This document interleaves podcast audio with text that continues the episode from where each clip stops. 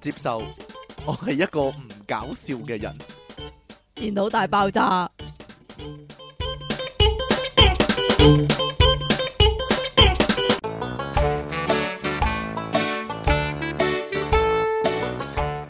歡迎翻嚟《電腦大爆炸》，繼續唔有搞笑嘅電腦大爆炸，搞笑嘅《電腦大爆炸》， 繼續有出體傾同埋苦悶人類嘅救世主即其尼昂神啊。我唔接受咯你，點解唔接受啊？我接受啦我，唔接受，我接，受你唔搞笑啦，呀冇所謂。哎呀，， 死咗個你咋我接受我有一個唔搞笑嘅拍檔。哎呀， 開始我哋新一集嘅電腦大爆炸啦，又點樣啊？ 喂，好多事發生喎，香港真係風風雨雨，可以話係。唉，你幾時？時俾人發現胸部有兩處僭建嗰啲？ 啊經過檢驗真係冇噶， 屋宇署檢驗啊冇，完全冇，拆除咗添啊，懷疑係 點樣唔啊？使拆噶， 唔使拆啊嘛，清水樓嚟啊噶，清水房嚟噶，完全乜都冇啊純天噶，然空噶，純天然啊， 真係好簡單嚟講咧，吓點啊？冇嘢啦，算啦。你唔係講啊喂喂喂，我我想講翻啦，我屋企俾人放火喎，抵死之啊！前 前前一個禮拜應該係。做咩放你火先？唔係啦，有有一晚咧，夜晚黑咧，我我哋咧喺屋企嗰度嘛，跟住咧聽到門外面咧閂埋門嘅，門外面咧聽到啲咁樣聲，闩埋門係門啦外邊咧，即係個門自己個外面唔係嘅耳仔咧，就聽到吱聲喎。我哋聽到門外面有啲聲，嗒嗒嗒咁樣，究竟咩聲咧？咁我就有人跳踢踏舞，唔係喎，即刻開個閉路電視睇咧，見到有人咧攞住啲嘢，跟住咧喺度嗒啊！拍手指，係咯，究竟係咩咧？應該係打火機嚟噶，嗒嗒嗒咁樣喎，跟住佢嗒咗咁。應聲噶，係啊，跟住佢挞咗一陣，然之後咧唔係挞我嘢啦，挞個打火機啦，啊。跟住咧就落咗下低， 落咗下低，然之後咧我哋個閉路電視就睇唔到啦，然之後咧過咗一陣咧，見到咧個閉路電視係影到咧嗰個樓梯嗰度咧紅咗，紅咗，係啊，佢又係挞挞，跟住紅咗，然之後咧過一陣咧就好多煙咧飛上嚟，呼好多煙喺度倩女幽魂咁樣，哇一路攻上嚟，跟住我哇咪放火係啊嘛咁樣喎，然之後咧過一陣，即係又係嗰啲啊，你對面樓嗰啲啊，翻嚟尋仇咪啊，就係我就係驚呢樣嘢咯，跟住咧我哋電視一路個閉路電視直播咧，然之後咧到睇呢啲直播好啊，冇冇你將呢啲直播係咪擺上可唔可以撳 Facebook 可唔可以啊咁嘛，讚噶？ 係咁啊，樣讚啊，跟住咧過一陣之後咧，我就出去睇啦，應該安全嘅時候就出去睇啦。但係仲有好多煙啊！跟住咧望到咧地下咧有啲燒黑咗嘅報紙啊，即係燒窿咗嘅報紙嗰啲碎啊，咁得啦，仲唔係放火，直頭放火啦！跟住我哋即刻報警咯，跟住過仲咗報警，唔報警啊！你捉住佢先啦，嗱，佢熄咗火啦嘛，但係嗰個人行咗落去啦，然之後咧。閒好行咗落去，但係咧， 跟住咧，即刻啲消防員同警察嚟咗啦。而警察同消防員一齊咁嚟，係啦，過五分鐘到啦。跟住上到嚟就話係邊個報警啊？邊個報警？我話係係報警啊！有有人放火咁樣啦。跟住咧，跟住嗰個人即刻問咧，嗰、個消防員嚟啊，即刻問咧係咩人報警？係乜嘢人放火？我報警閒啊！係咩人放火？我話誒著紅色衫嗰個人，跟住話係咪坐喺嗰度嗰個人啊？嗰個仲人坐喺未走度，嗰人未走喎，坐咗喺二樓嗰度喎，坐咗喺二樓嘅兩家人中間個位， 但係佢又冇入屋嘅，佢坐喺門口啫。咁樣喎，究竟係乜嘢一回事呢？跟住啲消防員同一個警察，一個消防員，一個警唔察，係唔係，等陣先，等陣先，佢手上面係冇嘢噶啦，冇嘢嘅，坐咗喺度，好頹咁樣嘅。咁佢仲有冇啲即係即係佢係不嬲都好正局啊，定還是係好正局嘅個樣，個個樣好正正局嘅，係啦，好嘅？頹咁樣嘅。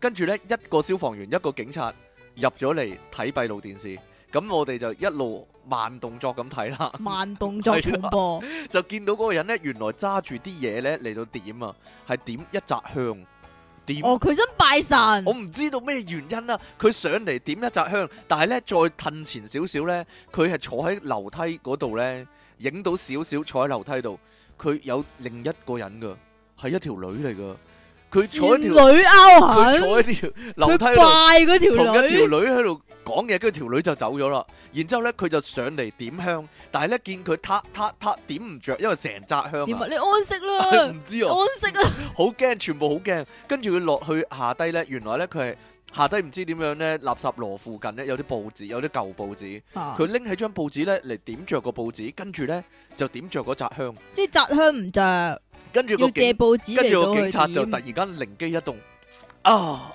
應該係咁啦。點點啊解咧？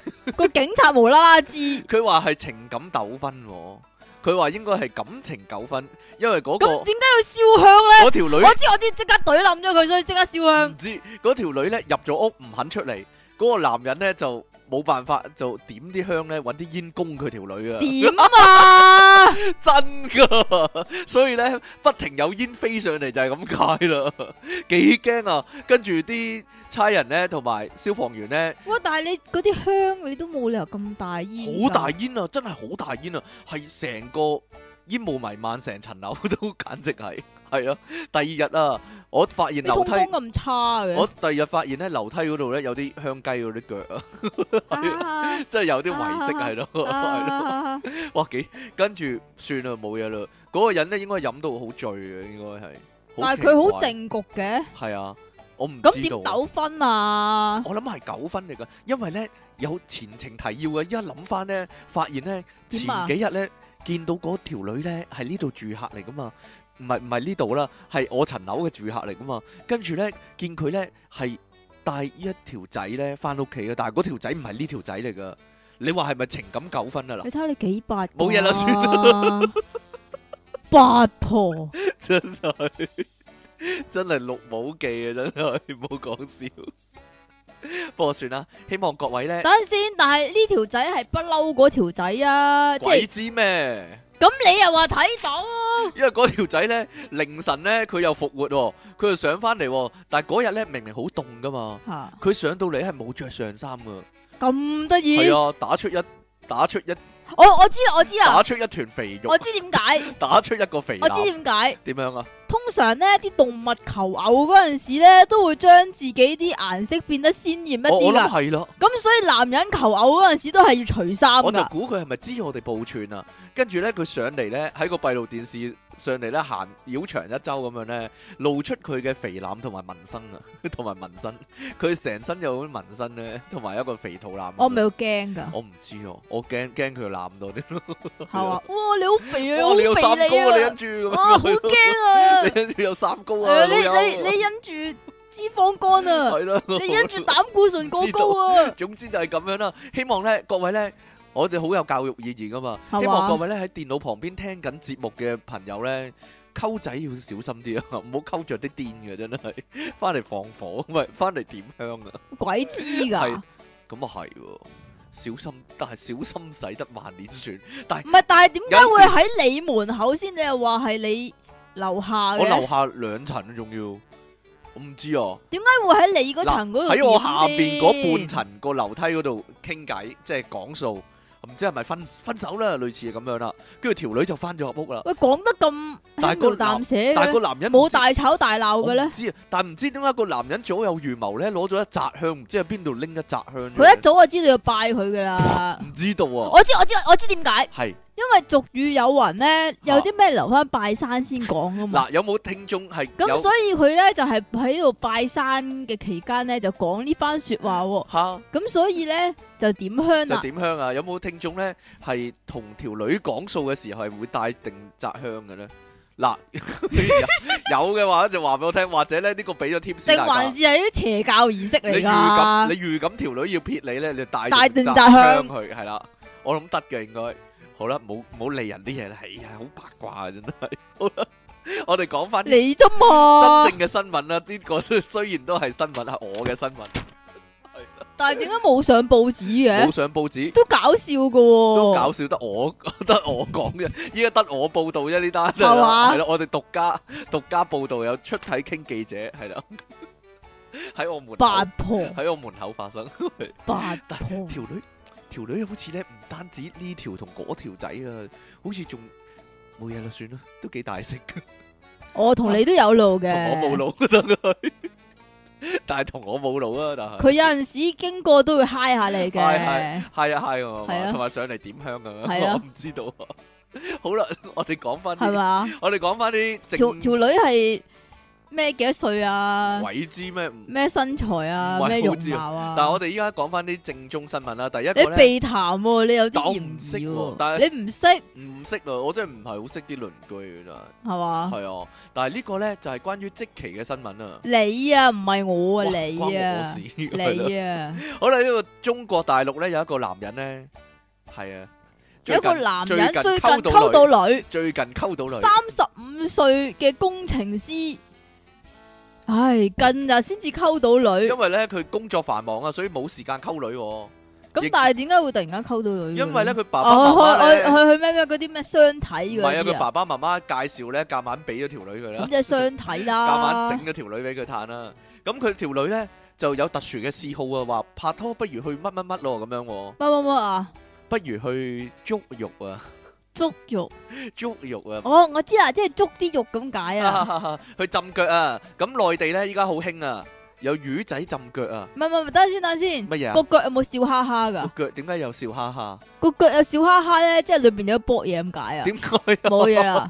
係咩？你你點解你會知嘅？ 大佬一路向 西啊，啊點解你會知啊？？點點解你會知啊？但係唔係我諗佢哋正經嘅，因為條女一齊去噶嘛， 哦，咁咪同條女搏嘢咯。唔係喎呢。啲你知唔知呢啲叫咩？呢啲叫外賣，外賣唔係啊，呢個咧自自自攜呢個餸係啊自己帶自餸啊，係自己帶，係啦，但係唔係呢個正經啊，因為咧佢真係浸腳啊，係佢真係有魚係嘅。啦，真係有魚嘅，咁但係呢個工程師咧，就有因難言之為 隱，係總之啊，推三推四啦，唔好啦，唔好啦，係咁，但係最後都係去咗呢個魚療店啊，魚療店係啦，有魚魚仔浸腳，俾魚療啊，冇嘢啦。嚇咁然之後咧，佢就偷偷地跑到角落，魚療啊，係啊，好啦，偷偷地排到角落頭你咧，就做完未啊？剝鞋剝襪啦，係啦，因為要俾魚療啊嘛。 嚇咁然之后咧，就用毛巾包住只腳，然之后迅速咁樣样將只腳怼落個池嗰度喎。鬼鬼祟祟咁喎，郵差叔叔迅速船速送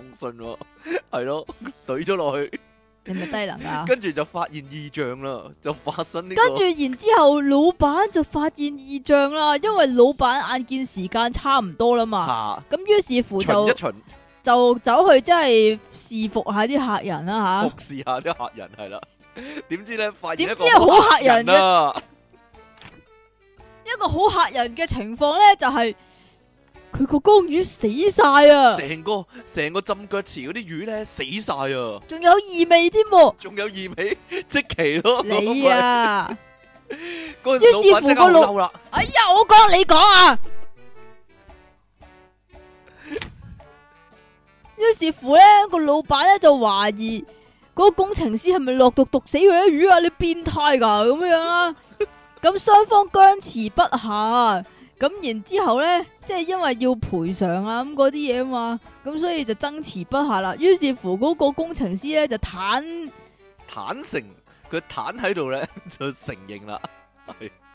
你點都係要講噶但啦係你。等我講嗰下衰喎，咁佢就話啦，因為自己工作忙碌，所以十幾年都冇認真咁樣洗腳啊直，頭冇沖涼，我懷疑佢係啊，切哇咁條沖女涼唔包洗腳嘅咩，咁都溝到女真係。佢臭女又點？個老細咧懷疑自己聽錯嘅，本來咁啊佢再三再三確認之後咧，你講多次咩話係啦，咩話冇洗腳啊，冇洗腳，吓？咁樣，然之后个老闆咧就話係真㗎，哇！你真係好犀利啊！念着你咁勤 力，係啦，念着你呢股叫咩啊？衝勁啊，衝勁與毅力啊！唔收你錢啊！竟咁啊，然唔使收錢喎，哎呀，啊咁但係咧，仲有一樣嘢啊係。點啊？ 就係衝住佢呢股毅力同埋拼勁咧，佢條女都冇飛 佢啊，條女佢諗住好條女欣賞佢條啊女喂！會唔會飛佢咧？條女竟然咧近得落，我諗條女都係極品嚟噶啦，點解咧？因為咧，你條講噶咋？因為條女咧，可能咧揚起條裙咧，跟住全部人死晒啊！又係嗰啲一陣黑氣咁樣噴你出講嚟啊嘛，係咪咁 啊？不相伯仲去喎，係不過條女話咧，只需要佢咧改咗呢個壞習慣咧，即係記得洗腳啊，咁咧就唔會飛佢嘅，唔使哦，咁哎係啦佢以後就淨係洗腳啦，淨係洗腳，乜都唔使，係啦 就唔使其咧他就唔使啦，冇錯啦，就唔使預備定扎香啦，呢個男仔。好啦，咁啊，得啦嘛。係啊，唔知呢家 呢家聽緊我哋節目嘅聽眾有冇玩緊 Candy Crush 嘅咧？係咯，呢、個 應該冇噶啦嘛。算罷。啦，冇噶啦嘛。啊係啊，但係有啲好老土嘅人噶，例如説咧，嗰、個咧寵物小精靈咧，人人都唔玩咧，有啲人仲係玩緊噶，幾鬼老土啊！點真係樣啊？好啦，咁啊。 好多人玩噶，係啊，呢、個 Candy Crush 啊，有啲人呢依家仲玩緊噶，真係。例如說咧，英國呢有個媽媽呢就係其中一個啦，佢係最誇張嗰種啊，即其 即其種啊，可以話係。佢每日呢要玩機呢玩十八個鐘、喎，最後呢仲因為咧呢、呢個沉迷得滯啊，而呢搞到家庭破碎啊，可以話係。呢個呢叫做三十四歲嘅娜塔莎伍斯利啊，娜塔莎烏斯利。娜塔莎烏斯利係啦，佢話呢 Candy Crush 咧令佢咧家庭破碎啊，因為呢，佢四年前呢喺朋友介紹下呢就接觸呢個遊戲哦，以為玩下冇所謂啦，結果呢難以自拔啦。佢例如說啦，佢接細路仔放學呢又喺度玩啦，去廁所又玩啦，漸漸地呢就冇為小朋友呢講呢個瞓覺前嘅古仔喎，而小啊朋 而幫小朋友準備呢個餐盒嘅時候呢，就淨係擺薯片同埋朱古力就算喎，即其冇所謂嘅應該。點樣 啊零？食啊嘛。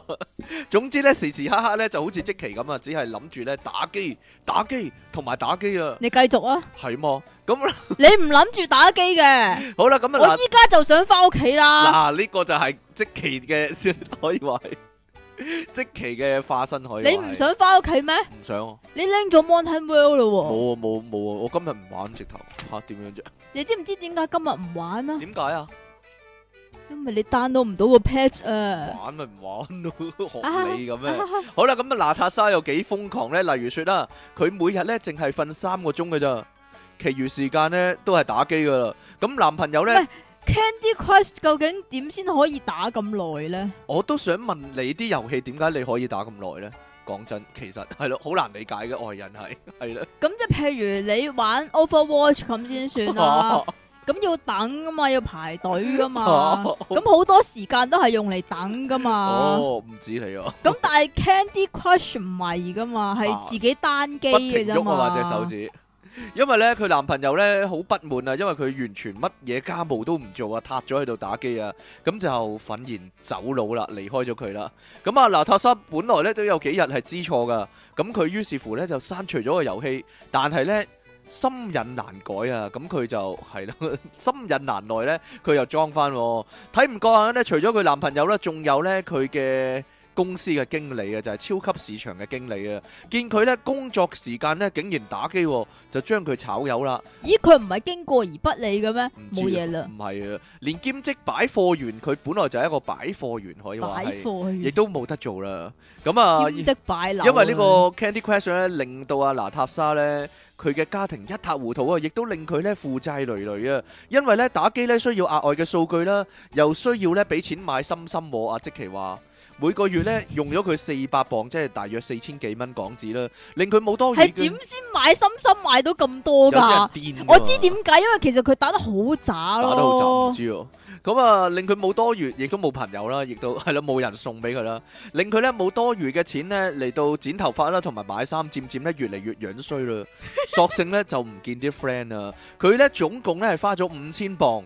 喺 Candy Crush 嗰度仲爭落咧三千磅嘅信用卡數喎、咁啊娜塔莎嘅媽媽咧見佢咧打機成癮，我、唔知即奇嘅媽媽幾時見佢個女咧？點樣啊？打機成人咧都唔係辦法。九個月前咧就介紹佢見呢個戒癮輔導員啦，我唔係啊，最衰，我唔係一個戒癮輔導員啦，你會係你係咩輔導員啊？我係弱智輔導員 啦，你好明係顯 啊啦，，你好明顯係弱智㗎啦，我係輔導啲弱 智嘅啦，咁啊你係弱 智啊！好啦，每個禮拜三次咧就一對一對佢輔導啦，加埋咧廿四小時電話支援啊啦。好想知道係點輔導嘅咧？鬧鬼佢啊！唔知道啊，終於呢，慢慢呢，就將佢呢由呢個谷底抽翻上嚟啦。佢嘅打機成癮症呢，而家呢稍為減輕啦。雖然呢，佢男友呢都得啦，未知啦，即係完咗啦會，拜拜。回心轉意，你睇下先啦，但係起碼揾翻份工啦，就好過即期啊！簡總結一句，哎呀， 係啦。本來呢，可以話大有進步，本來呢，同即期一樣，依家呢，好過即期咁樣 啦。點樣？你繼續啊，好啦，我哋講埋嗰啲唔啦。講呢啲啦，講呢啲。好啦，你中意點講就點講。就真，係咁。好啦近排咧就呢個夏威夷就受到呢個核彈嘅威係脅啊，其實咧好依家咧好多人咧有陰謀嘅講法啊。嘛咁你嚇有冇諗過，其實係咪特登發假消息咧？想睇下啲人咧，如果真係世界末日嘅係㗎話，會點咧？嗱，另一個講法就係咧，話其實真係有核彈射咗，但係射咧咗美不國過已經攔截咗啦。我覺得嗱，我覺得係咁係邊樣個機嘅，會大啲咧？嗱， 係真係射咗，啊，射咗，即係你你形容金正恩個反 應係咪啊啊咁啊？射咗，射咗，但係咁佢就撳撳撳咗台頭嗰個掣，咁但係咧支導彈咧啊唔係支核彈咧就突然間動 L 咁樣樣，又失咗事，係啦，失咗時或者喎，射唔出咁樣，係啦，失咗射射唔出好大鑊噶啦。唔知射咗去邊啊？係射咗落海，唔總之益你啦，可能。總之係啦，係啦射落海咁樣啦，因為好似話個核彈頭你要 activate 佢噶嘛，係啊係啊係啊，你明唔明啊佢佢即係總之激活唔到啦，係啦 activate 唔到啦，啊咁所以咧其實咧個消息咧係真嘅。係真但嘅，係只不過咧係後尾搞掂咗。係啦，究竟點咧？究竟係邊一範咧？亦都又或有者有另外一個講法咧就係、即係呢個係一個好嚴重嘅演習，嚴重嘅演習，但係咧因為最驚咧就係咧夏威夷啲人好驚，佢因為梗係驚啦，因為嗰大佬嗰啲人收到信息係啊咧！，這不是演習咁係這不樣是寫明喎，嗱，仲有一個佢佢就話咩咩五分鐘之後咧就就殺到你噶啦咁啊！喂，係咯大佬點走啊？好啦好啦，咁啊呢單嘢咧引發好多咧叫做民間嘅點樣講啊鬧劇啊，诶、恐慌同埋恐慌過後要收拾嘅殘局咁冇樣咗啦。啦，咁即係其實你諗下呢一個就好似末日咁噶直嘛，頭係末日啦，對佢哋嚟講，對佢哋嚟講咯，即係如果突然間香港突然間發警報話，哇有核彈飛緊過唔嚟，使啊大亞灣泄漏咁係樣，咯我哋已經咁我哋全港覆沒咁啊啦，點咧？係咯冇冇得傾啦，係咪係咯，先？實際嘅情況係如何咧？咁咧就要睇咧呢個鹹網 唔係即係咁，點講啊？即係咁，要點樣將生存呢樣嘢推到極致咧？鹹就唯有係鹹濕嘅就啫，係鹹濕呢樣嘢啦， 冇錯啦，呢個人類嘅本能可以係啊，人話或者動物類嘅最本能最原始嘅本性、生存嘅本能。係啦，就係鹹濕啦，係啦，所以咧呢度有個特別嘅指標啊，可以話關於世界末日 係啦，係咯啊，我應該由邊度開始講咧？啊啊你可以呢度啦由呢度開始講啊，呢度就咁係咧夏威夷啊，呢個夏威夷發咗警報失敗之後咧， 算唔算失敗唔咧？係叫做誒誒，叫失誤做啊，係失誤之後咧，呢個 A V 網站 Pornhub 就宣布咧又係胖谷呢個真係多新，Pornhub 聞啊。啊，真係犀利啊！嚟自夏威夷嘅瀏覽量喺呢個核彈警報期間呢，係突然間大跌啊！驟降七啊七個 percent，係啦，因為呢啲人呢，擺低 擺低個鹹網呢，要走去避難啊嘛，係啦，但係咧，當佢宣布，哎呀，呢個係誤報之後誤報咧之。後呢，當地人咧立即慶祝、喎，於是乎咧呢、呢個 Pornhub 嘅瀏覽量就直線上升啦，急比平時 啊，急速上升較正常係高達五十個 percent 噶，即係咁嚇點樣呢？即係死唔啲人去啊正啊死唔去啊打飛機啊，打飛機， 點解死唔去唔去唔去真真係搞嘢呢？真係奇怪 咯，點解要打飛機都得噶都 有噶，啊！即係面對生離死別嘅時候，究竟你會做啲乜呢？有以前呢咪講過嘅，即係呢九一一呢嗰架飛機呢，啲人咪知道架飛機俾人劫持咗，要會跌落去嘅。吓咁呢，到最後一刻呢，最多人做喺飛機上面，最多人做嘅呢就係打電話，吓打電話俾佢最愛嘅人啊，講係咯，哦我拜拜，我好愛你啊，係咯，好唔好？我我唔想死！啊，好愛你啊，類似類似咁樣啦。咁呢度咧，亦都發生咗咧一單咧，都係類似咁感人嘅事啊，都係唔想係咪死，咁感人嘅事咧，誒同埋可歌可泣咯，我覺得係 係咯嗱，因為咧都係啦，關於呢個夏威夷啊嘅呢個，即係你當係一個末日咁樣睇啦冇，OK 錯。核彈警告，究究竟末日大家會做啲乜大嘢家嘅會做啲咧？乜咧？即係如果你明知道自己走唔到噶五啦，分鐘後就會死啦，五分鐘後會死，啊或咁者半呢個鐘內就會死啦，係啦，一定死噶啦。係啦，你得得個咁大核彈點會唔死呢？係咪先？咁你究竟會做啲乜呢？嗱，呢個美國知名嘅匿名討論區啊知名 Fortran 嘅匿名，Fortran 又係嗰個 Fortran， Fortran 就有一個呢匿名嘅網友，佢嘅標題就係咁講喎，我搞咗我家姐啊，真係唔該晒啊！家姐都搞得落而且咧，嘅，佢佢唔係嚟晒命噶，佢係咧咁懷係住咪係咪要講多謝家佢姐啊懷？住悲直頭啦，懷住悲痛嘅心情咁講噶。佢咁講喎，佢話咧，我同家姐咧係住埋一間房噶，一齊住喺夏威夷噶，幾浪漫啊！當時咧，即係核彈警報之後咧，家姐咧即刻拍醒我，啊就問我咧要唔要搞嘢喎？ 跟住我佢哋就世諗。界末日啦，不如我哋搞嘢係咯，咯。不如我哋搞嘢咯，細佬咁樣咯， 因為兩個都就嚟要死啦。咁啊，細佬咧就同意咗家姐啦。跟住佢話：，唉，依家就慘啦，原來核彈警報竟然係假噶，真係希望咧，我依家呢篇咧只係幻想文啦，我嘅人生咧依家咧過唔到落去啦，點解咧 咁悲哀咧？呢篇文章一出咧，好多嘅網友咧，誒、都懷疑啊，係咪捏造嘅係咧啊，？真定假噶？又或者咧，開始咧喺度口衰啊！佢話咧，至少你同家姐做咗啦咁樣咯。但係咧，原鋪咧仍然咧係非常崩潰。佢繼續回文喎，佢話咧，我覺得我家姐好正啊，反正咧我唔會將佢嘅相咧貼上嚟啦。佢話喎我哋係有血型係有血緣關係噶，亦都血緣約定咗咧係絕對唔會將呢件事話俾任何人聽。都但死咯，原本佢話，但係我哋都未認真咁傾過呢件事喎。我依家可能仲有下鑊咧，啊點 知？啊咁噶關你尋味。我而家咧真係唔知應該點做啦，我覺得好驚啊，而且咧仲非常有罪惡感、喎。跟住佢下低咁講、喎，好深入啊，講到係啊，我射咗啲入去。佢話因為咁咧啊係，黐線你末日你點會諗到要大肚嘅冇啫？錯啦，佢話咧成個過程咧我都不停咁喊噶，因為咧我即係一路一路講，我唔想死啊，係我咯唔想死啊，啊我唔想死你啊！困到個咪，你係興啊奮得滯。佢話咧，我真係唔想咧就咁樣死喺核彈裏面、喎，我核哋。彈啊，係啦，核彈裏面喎。咁啊，我哋呢啲都完全冇諗過大肚啊。咁啊，因為都死你點會點會有人係啊，諗住大肚咧？死啊，仲避乜鬼嘢真係？係啦，佢話真係非常之唔公平啊！世界上點解會有佢講粗 口喎、 假嘅核彈警報㗎，我嘅人生完啊！就算乜嘢飛彈都冇嚟呢，我都要背負住呢，我中出過我家姐嘅事實，繼續生存落去啦。啊 啊 Ờ. 啊啊因為咧佢非常崩潰啊，已經冇人懷疑咧呢篇咧係幻想文啦。誒、講真啦，如果真係換成係你自己啊，收到政府嘅核彈通知咧，喺呢種極端嘅恐懼之下咧，應該係乜嘢事都做得出嚟。其實誒、呃有冇人有冇人報所以告嗰個過日和嗰個係正確噶，係係嘛？我我覺得係啱， 即係剝晒衫褲啊嗰啲啊，裸體啊玩屎啊嗰啲啊嘛，係咯。誒、有冇人報告過話有人打爆晒啲鋪頭啊，入去即係入去撻晒啲嘢啊，類似嗰啲咧？定還是嗱？因為之前咧就講過啲人係抌低，即係開緊車噶嘛，喺公路係啊，抌低晒啲車走咯，即即係然之後是但揾個地方匿埋先咯。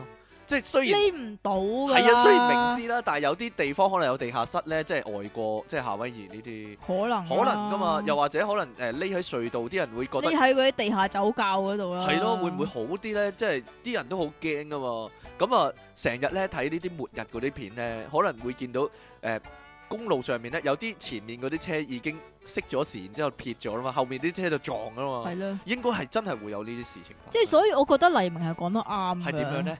佢有個訪問啊嘛，問佢世界末末日嘅話，世界你末會日會點世咧？界末日會做啲乜啊嘛啊？跟住跟個個都住活咯，世界末日你講， 全世界跟住佢話找找個女找條女啊嘛，嚇談談情做做愛啊嘛。啊！呢個正常啦。呢個係呢呢個係 個最原來係標準最答案標準嘅答案嚟呢個係標準答㗎，案嚟噶，講真即。係隔離有啲乜人就唔理㗎啦。咁所以我好希望世界末日啱啱你喺呢啱啱喺黎樣明隔隔離離啊，嘛，嗯 係咯，抱住抱住，但係我覺得呢行會唔得閒喎，點解啊？即係剩翻三十分鐘、五分鐘搞掂一個，佢都冇，佢都冇時間招呼你啊，可能 係咯，點樣啊？好難講噶嘛。好啦，呢個試試嘢，你講唔講埋？試講埋啦，呢個得啦，你講我。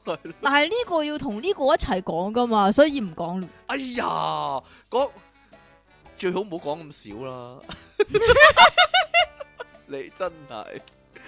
咁點啊？我唔講知道啊，講呢個啦，哦，唔講啊係呢個咩？講呢個啦，呢個啦呢個啦，好啦，呢個啦，係啊，你你講啦，我講啊你咁中意講，講呢個定呢個你自己揀，唉，唉，好啦，喂喂揀喂，講呢個啦，啊，大 家大家各位聽眾，你哋有冇試過咧好浪漫温馨咁咧？即係男聽眾啦，尤其係有冇好浪漫温馨咁咧？將你老婆或者女朋友咧嚟一個公主抱啊！大家知唔知冇打橫抱起咁 樣啦？係啦，係咪咁樣好浪漫温馨咧？我覺得日本漫畫先會嘅啫，先會覺得好浪漫温馨嘅。現實世界啲人會咁樣諗嘅唔。係咯，我覺得係戲裏邊先至會做呢咪樣就嘢韓嘅劇先會咯， 咯，係咯，日劇、韓劇先會咁做咯，係啊港咯。產都會嘅，好啦，湖北武慶啊，有一個咧姓劉嘅男人啊，同埋一定要轉下轉下噶嘛，一定要轉下 轉下。我我整你啊喂， 唔得啊，揈你出去啊！ 上個禮拜五啊，即係十二日咧，喺結婚周年紀念日上面咧，咁就打算浪漫一番啊，幫阿老婆咧公主抱喎，浪漫公主抱。點解？咧？我唔知， 你有冇做呢啲咁嘅嘢噶？誒結婚嗰下有嘅， 係啊，真係好核突啊，唔係一定要咁做嘅，仲要轉下轉下，我冇轉下轉 下，，但係係。咁會走光噶，咁啊，上個禮拜啊，係佢哋二十週年紀念啊你，都唔理人嘅，咁佢就念及咧佢老婆咧多年嚟咧 二十週年紀念，我諗呢個係一個二十年先至咁樣玩呢啲我咁諗嘅呢個係嘢，一個端倪嚟噶，即係咧二十年前結婚嗰陣時咧，可能咧佢就好 fit 啦，嚇佢老婆就二好三十歲，苗條啦，係啦， 係咯，但即係依係家二就十年之好後。fat 啦，唔知道啦，可能走晒樣啦，兩兩個都走晒樣啦。佢念及老婆咧多年嚟悉心照顧啊，所以咧佢朝早起哦，身即咧，係咁嘅嚇。如果唔悉心照顧嘅話咧，就冇呢個啦，係啦，啦啊就，掉落地啊嘛。咁佢朝早一起身咧，唔知發咩癲喎，咁就一嘢咧拎起老婆咧嚟到公主抱啊，點知咧一彎腰嗰下咧就抱起。拎起佢，係啦，彎腰抱起就聽到啪一聲，跟住佢就痛到坐喺地下地下度喐唔到咯喎。屋企人呢，即刻呢將呢個劉姓男子呢送去醫院啦，結果呢顯示係腰椎體骨折啊，醫生咁講喎，斷啊斷咗，腰腰骨斷咗。好佢彩唔係斷第二啲醫啫，生咁講，佢話呢骨折嘅原因呢，就係呢佢公主抱嘅方式唔啱喎。咁啊，醫生哦咁，我知講喎，我知，點樣呢？要踎低，然之後先至冇錯抱啦，呢個起就。係工業安全啦，尤其咧擁，尤其抱嗰起啲一，咩咩職安真漢子嗰冇啲啊錯，啦，尤其咧抱起一件咧好啊重嘅比較嘢重、比較重嘅太太嘅時候，啊，冇錯啦，啊各位啊各位男士要小心啲啦， 係啦，尤其結婚二十週年嘅時候咧，如果你太太平時咧冇乜點 keep 嘅話咧，嗯，就唔好做啦，唔好做呢個公主抱啦，係嘛？係啦，劉姓男子咧彎腰抱起老婆嘅咁時候可唔可以呢做第二啲高危嗰啲噶？即係即係例如點。啊？笨住埲牆嗰啲，你就係講呢啲啦。你講噶咋抱？起抱起嘛，系咯， 啊，你知唔知呢個係朱古力波嘅絕技啊就？系半邊唔係啊，半邊燒鵝， 吓，好啦，各位都係由淺入深好啲啊，係咯，刻意煲飯容易啲，係嘛？係 唔知道啊。因為咧，全部重量咧集中咗喺佢條腰度、喎，瞬間咧嘅重力咧就壓斷佢條腰椎啊！你知唔知我諗起啲咩啊？點樣啊？玩咧嗰個呃摔角嗰個 game 係啊，啊係啊！佢係啊突然間啪咁啊哇咁咁樣 樣，啊跟住就顯示骨折程度係幾多啊嘛？咦，你又有玩嗰、個，我有玩、喎。醫生繼續講佢話呢，公主抱嘅要訣呢，大家聽住啦，各位男人就係、先踎低，然之後抱起條腰呢，盡量挺直，再慢慢企起身呢。咁呢，就應該冇事噶啦，佢可能挺唔到啊，挺唔起啊，係咯，唔係一定挺得起噶嘛。一係啊因為呢，做男人呢，好腰好神好男人，記得呢，時常鍛鍊啊，唔好呢， 即係越嚟係嘛？越嚟越肥，越嚟越渣嗰啲啊，係嘛核突啊嘛，抱唔老婆都抱唔起，你點做人老公咧？你話係咪先？吓，好啦，好好温馨嘅一集， 你繼續啊，好温馨嘅一集，同埋咧，聽完呢個節目咧，喺屋企咧，各位家姐同細佬咧，嗯，嗯，就檢點一啲，係啦，就檢點一啲 啦。我哋有排都未世界末日啦，係咪先？啊啊啊啊好啦，咁我哋今節咧嘅電腦大爆炸去到呢度啊即，係令人深思，究竟世界末日真係可以做啲乜啊？可以做啲乜？乜都做啦諗定先啊！無我不唉但係點解唔會殺人呢啲人？我都覺得唔係係，會殺人嘅咩？即世界係末日硬係有一個人會，我唔想世界末日嗰陣時死，不如你而家殺咗我先啦咁唔啊。係喎，係有啲人突然間空性大發，橫掂世界末日啊！我出出去殺晒啲人啊！我人一世物一世，我都未殺過人，類似咁其實咯都係噶你，有冇睇《龍珠》啊？即係咧，誒魔人布歐嗰度咧，哦咪有啲人咧開嗰個開個狙擊槍咧，喺度殺嗰啲人嘅。係啊，佢話橫掂我都俾布歐殺死咯，不如我依家殺幾個人先啦，咁樣噶，係咯。哇，幾恐怖啊！算啦，都係一我覺個得一定會哦選有咁擇嘅嚟情況嘅，嚟㗎，有啊一定有因為啲啊。人黐咗即係線啊唔嘛係即係你你覺得自己未做過啲乜，你其實不嬲都好想試下噶啦，咁你就會去做。嗯你明唔明啊？會聽到嗰度卜一聲， 你講噶咋好，痛啊！卜一聲啊，你講噶係咋咯。未未行過後門嗰啲，成世都行前門嘅。咁你諗下，如果你世界末日，你會做啲乜？錄多集節目咯，都係出都冇人聽，出唔切噶啦，直播咯或者係咯，各位，我哋陪你哋世界末日啦咁樣。 倒，數啊，跟咁住到最樣尾啊， 會唔會聽到呢句咯？啊啊，啊，好啦，咁我哋去到呢度啊，幾日之後咧，我哋嘅 Part B 下個禮拜啦，應該下個禮拜頭啦。 唉，睇你啦，係咧，就會同大你家見面噶啦。你又唔得？閒啊，成日都話要休息啦，哦，得啦。去去行山嚟到去休息哦，咯，唔係我聽日可以錄噶，你聽日錄唔錄啊？冇所謂噶，冇所謂啊嘛，嗱你講噶唔啦，得喎，但嗱係又嚟啦， 一諗咦唔係喎，個袋入面有隻芒亨喎咁樣啊，啊，都係啊唔好啦咁樣啦啊，即期啊，各位聽眾聽到啦，係即點期樣嘅啊？你啊，責任，，係即期嘅責任，你係啦唔會玩噶，唔玩啊，我唔玩，我聽日係啊，攞咗我聽日可我以嘅，出嚟錄噶，我係聽啊日可以出嚟錄噶， 係啊，係啊嘛，好啦係啊，你繼續啊， 咁我哋咧今個禮拜嘅題目咧，我已經定咗啦，就係家居小百貨啊， 係咯，你自己捉蟲我冇嘢啦，我點解自己捉蟲啊？ 我俾咗啲題目你，你死都唔用啊我唔嘛。係死都唔用啊，算啦，冇嘢啦，係。就咁收線啦我，要拜過濾一拜，番嘅喎，拜 拜。遲啲見啦，拜拜。繼續係電腦大爆炸，繼續係出體傾同埋苦悶人類嘅救世主即其離岸神啊！點解呢個字你一定要係走音嘅咧？我冇 走音，你問下你問下陳錦鴻 啊，係嘛？我諗佢都一樣，係 係咯嘛。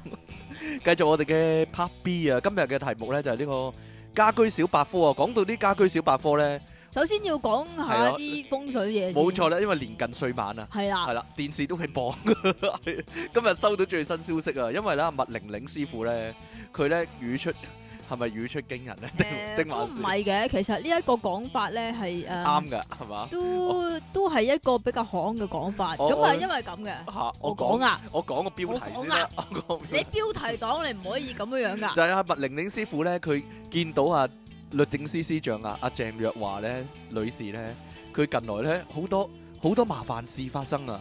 嚇嚇，又俾人話屋企僭建啦，又俾人話佢即係有呢個立場啦，即係 DQ 啲人咁樣啦。嚇咁啊，麻煩前身，究竟點解咧？佢啊見解獨到，可以話麥玲玲師傅因為佢下年犯太歲。冇錯啊，就嚟犯太歲，係啊啦，咁就嚟犯太歲。兩個你知唔禮拜知之後就犯太你歲知啦唔。知犯太歲係指啲乜嘢啊係？指咩啊？同一個生肖嘛，係啦，同一個生肖咧，就個本行衰命運年啊，，本命年就一定會犯太歲。係咪啊咁？其實犯太歲嚟講咧，即係話容易有啲突如其來嘅變動咁解㗎。哦，所以咧，佢就突然間咧就做咗律政司司長啦，亦都突係啦然間咧就俾人 咧。俾人俾係啦，揾找麻煩啊！啊，啊我講得幾文雅啊！咁啊麥玲玲師傅咧提供咗一個咧方法去解決啊，呢去個化方解呢，個方法咧，肯定可以化解晒所有嘢㗎。但係做唔做得到咧，就係另一個問題係啦。啦，就佢係話佢話咩咧？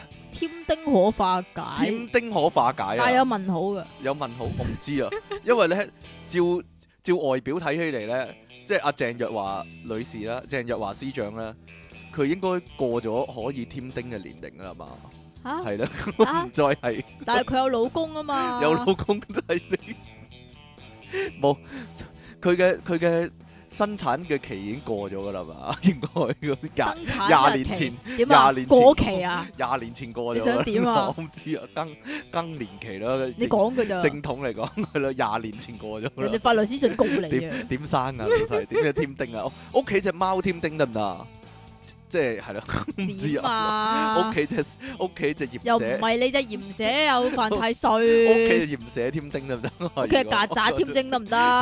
點添丁啊，兩個兩個可能真係聽咗啊，今晚咧啊翻去搞搞佢係咯，即係 貼添佢係嘛添，添佢係啦，即係盡咗咁，盡咗力㗎啦，佢我我因我為盡，因為間屋打通咗係嘛，呀，佢老公咧好方便咧去嗰度咧準備添丁啊。係但嘛，係佢話嗯 搞盡咗力噶啦， 盡咗力得唔得？成事在天係 咪先？真係行事在人，成事在天都冇計噶啦，係咪？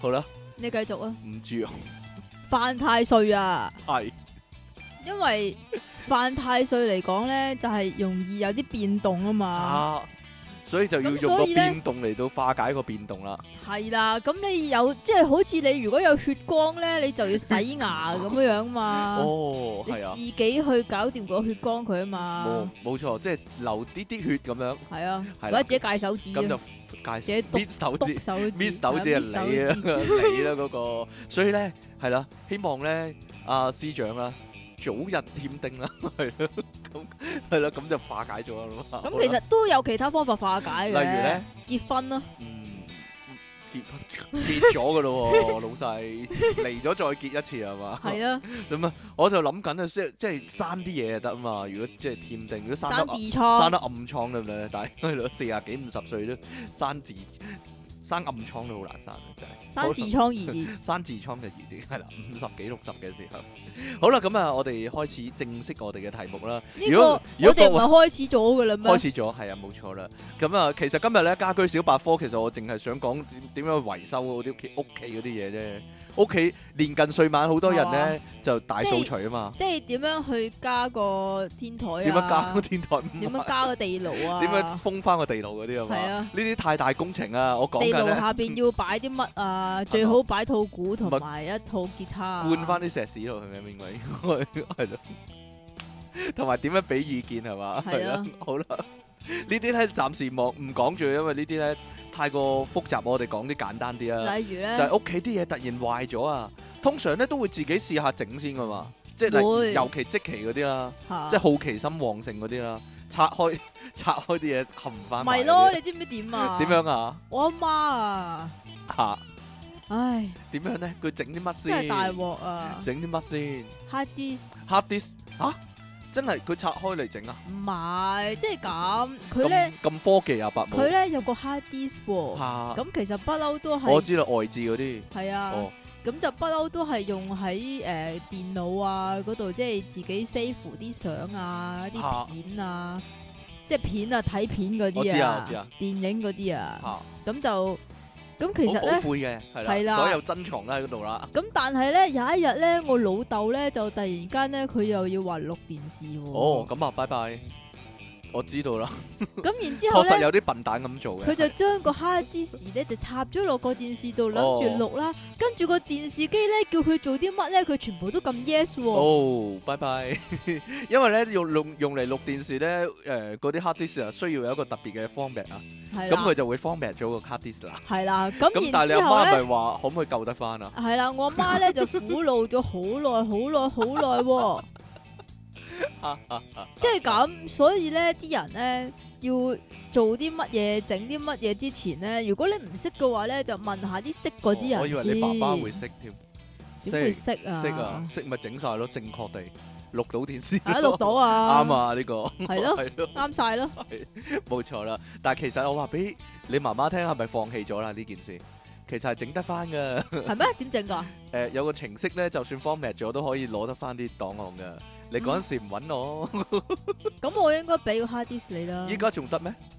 如佢果仲錄，喺度啊，但係錄咗電視就唔得噶啦。哦，拜拜哦，，好啦， 因為食咗噶啦，嗰啲嗰啲位空間已經食咗啦，係啦。食咗噶啦，未未錄嘅話就得嘅，原裝原原本原原本本俾我就得嘅，依家唔得嘅，未錄嘅話就係啊得。冇錯啦，所以算啦，當發長夢啦。咁啊嗱，啲人如果咧壞咗電腦咧，咁會點咧？就係、問下即期啦，開機熄機，開機熄機，開機熄機咯，跟住掹咗插不蘇如插翻咁樣不咯。如你唔好講壞電腦咁大鑊，壞 WiFi 你都夠死啦。壞 WiFi 唔係通常壞上 網，通常咧突然間個電腦上唔到網喎，係啦，哇！啊咁跟就住好慌啦就跟住騰晒點算啊，哇！咩事啊？究竟壞啲乜嘢啊？究竟係個卡壞啊，定還是條線壞啊？究竟係咩壞係啦咧？咁跟住點做咧就係咁拍個掣啦，啪掣啪啪啪啪啪掹啪唔係仲㗎會掹咗個插蘇插翻噶。都會你㗎你覺得咁樣會誒唔同啲啊嘛？係同埋啦掹條線跟住就插翻入去咯，係啦掹晒啲線插翻去。唔係有陣時咧 WiFi 呢啲咧就黑人憎嘅，嚇你呃一呃實佢又得噶喎。係啦，有陣時啊，唔係次次啊唔，係 有㗎，陣時啊係。好衰㗎，死啦！咁嘅勢頭，我覺得今日會講一個鐘嗰啲， 因為我哋不停都係講呢啲嘅咋。嗱，如果各位聽眾有覺悟嘅話，你繼續聽落去啦；如果唔係嘅話，你睇得穿呢，我哋係不停都係講呢種程度嘅咋。咁點啊？冇繼續講啦，係咯。你嗰個情況係點呢？就算掹咗條線插翻都唔得，你就知大鑊啦。係啦，係冇錯，咁呢個時候咧，就要買個個啦。唔係啊，簡單啲講，就要出動電腦維修員啊，係啊，就係你條仔啦。同埋你啊啦，同埋我啦，但係我話俾你聽啦，WiFi 嗰、個嗰個盒咧，嗰、個 router 咧，誒咁嘅情況係冇得整啦，買過啦，二百買過啊，係啦，二百零蚊買過啦，係啦，就係、咁樣啦，你都試過啦，係咯，試過好多鑊啦啊嗱。跟住你知唔知啊？仲要咧將啊成個 WiFi 重設過咯，重設係啊，迷信起嚟就會咁噶啦，啲係人啊，係啦，正如咧，即期咧上次壞電腦咧，佢都咧即係。成個 hard disk 咧洗咗再 再重裝翻一次， 諗住會得，但係都唔得。 結果點啊？結果就真係要揾識嗰個人嚟整咯， 唔識嗰個人唯有揾識嗰個人嚟整咯。成塊底板換咗佢啊！即期都有幫手嘅，掃下塵咁樣咯，幫手掃嚇掃下塵咁樣咯， 就係、咁樣咯。好啦，咁啊嗱，其實咧電腦嗰啲咧有陣時咧係開得翻一排咧，佢又佢又開得翻機，佢又會好翻一排嘅喎。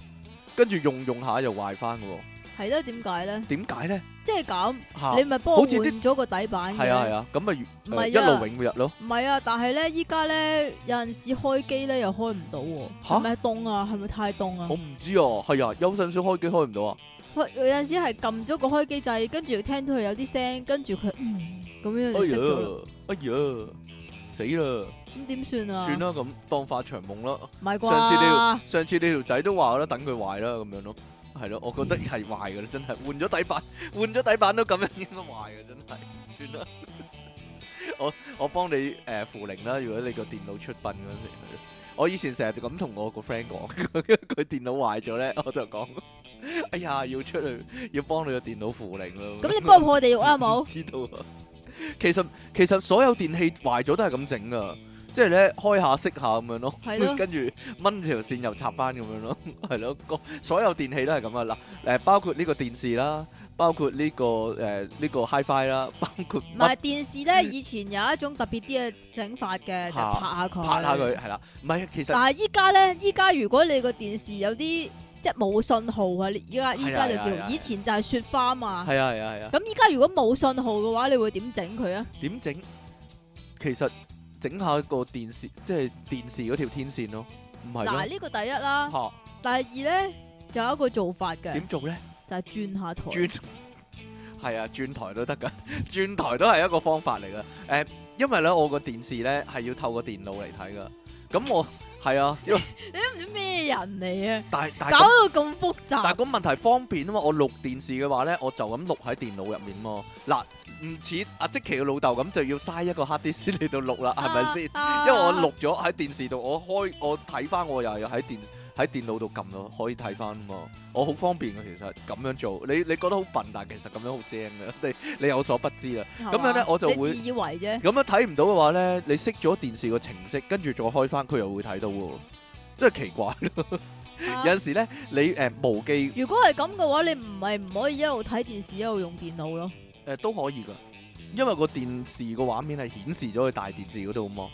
電腦嘅畫面就係仍然空溜溜可可以用㗎嘛。嗱，有陣時咧。唔會負荷太大咩？不會啊，因為我個機係好勁， 係咯 啊，好羨慕咧。 因為咧一張卡都等於我成部電腦啊一張哦我一張卡等於兩部 PlayStation Four，嚇四千蚊張卡。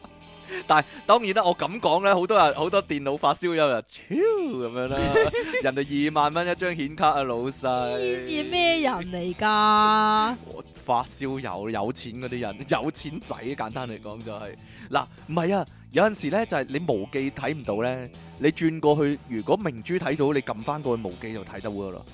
係咯，但好係數碼電視好唔明喎離奇啊！點解完會全咁唔樣明咧係呢個操作係點嗱係咯解啊？有陣時咧，嗱，你明明咧高清係睇唔到嘅，嚇但係依家冇咗啦。你撳一撳去六台，即係我我叫六台啦，但係其實係新聞台啦。吓跟住你再撳翻過去咧，又會睇得翻噶啦。你嗱數碼電視就係咁啊。如果咧佢未有畫面，但係有聲咧，嗯跟住冇耐就會有翻畫面噶啦，就係咁啦。好神奇嘅一件事。好啦，係咪有鬼呢？又或者 其實係咪咁樣啊有鬼咧？又或者诶 low tech 啲啊，再收音機，係啊，收音機有陣時你咪傻咁係啊，係啊，樣係啊嘅，，笨大埲牆度咯，係喎。 係又咯，或者咧咁樣樣啊，掂住條天線 就係點住條天線，又或者咧行你行埋部機 嗰度啊，你行埋部機嗰度就得就㗎會啦。干擾一番咧，佢就得噶啦你。行埋部，我即係好似即係好似用你個身體嚟到去接收嗰啲以前嗰啲電波咁啊，你以明唔明前啊聽呢啲舊嗰啲收音機咧，其實好多細路仔都有嘅，嚇即係係困 佢阿爸困佢， 等佢唔好搶電視睇啊嘛。嗱，好正啊呢個咁啊，咁樣咧屋企咧就會有個位咧係收得特別清噶。嚇如果一收唔到咧，就去翻個位就得噶啦。你有條頭髮喺塊面度啊，白痴仔，唔咁點啊？知道。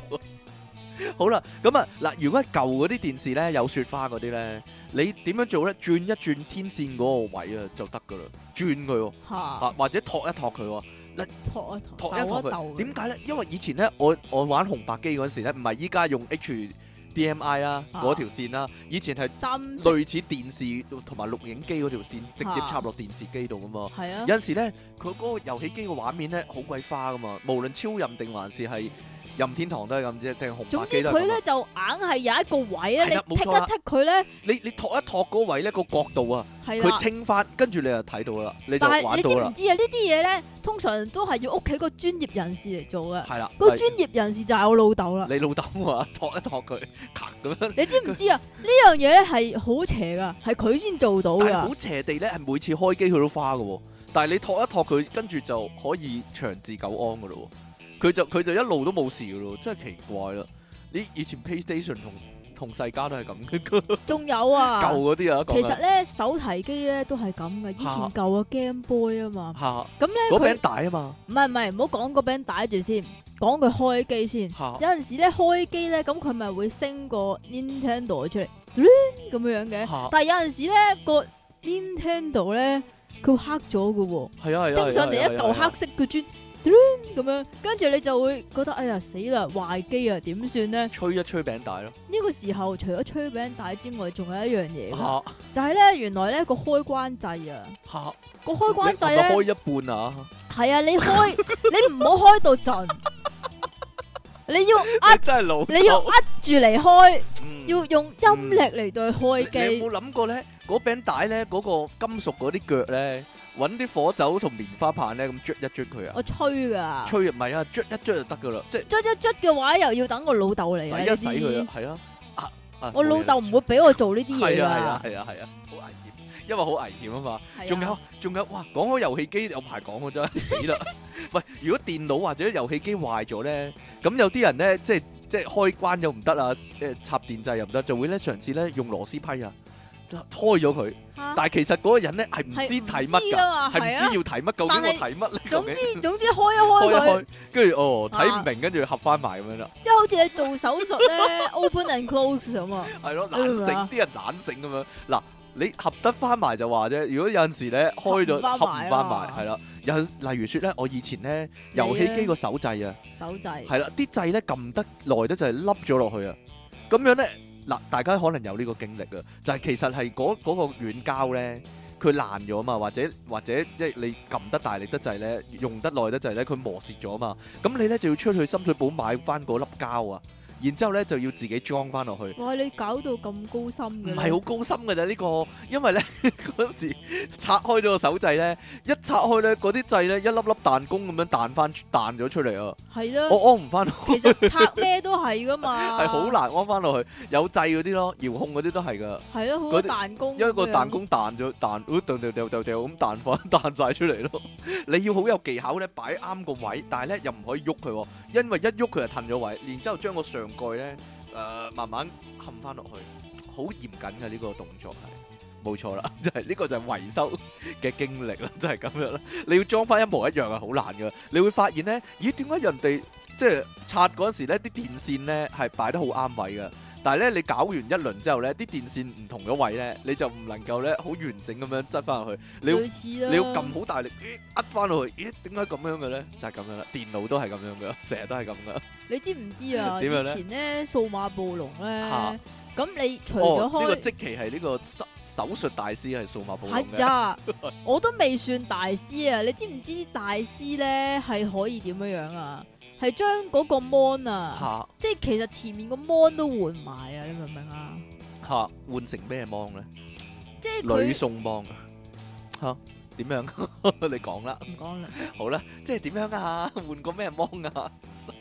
四代換三代咁樣啊？類似啦。咁離奇？將佢哋 mix and match 咁樣，咁咪唔同唔同顏色咯，你明唔明啊？哦，顏色咁但係問題咧，其實佢裏邊咧係有條電線楞住㗎係啊嘛係啊係啊係啊係啊係啊，咁點樣做咧？你剪要咗佢，剪咗然之後駁翻。唔知點駁翻。 駁翻，我諗電線咪扭埋一齊，跟住黐電線膠紙咪駁翻咯。係簡單嚟講， 咁咁都唔識，你真係 有冇搞錯啊！喂喂喂，唔係啊！講起呢樣嘢咧，以前咧四驅車咧，其實咧個摩打同電線駁埋咧，應該係燒焊落去會好啲噶嘛。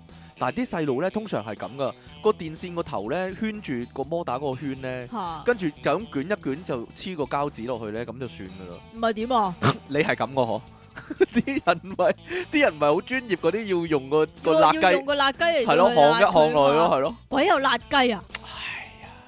我諗全部細路都係咁嘅，但係其實咁樣唔穩噶嘛。佢有時喐一喐個摩打就停噶啦，即係你唔明啊？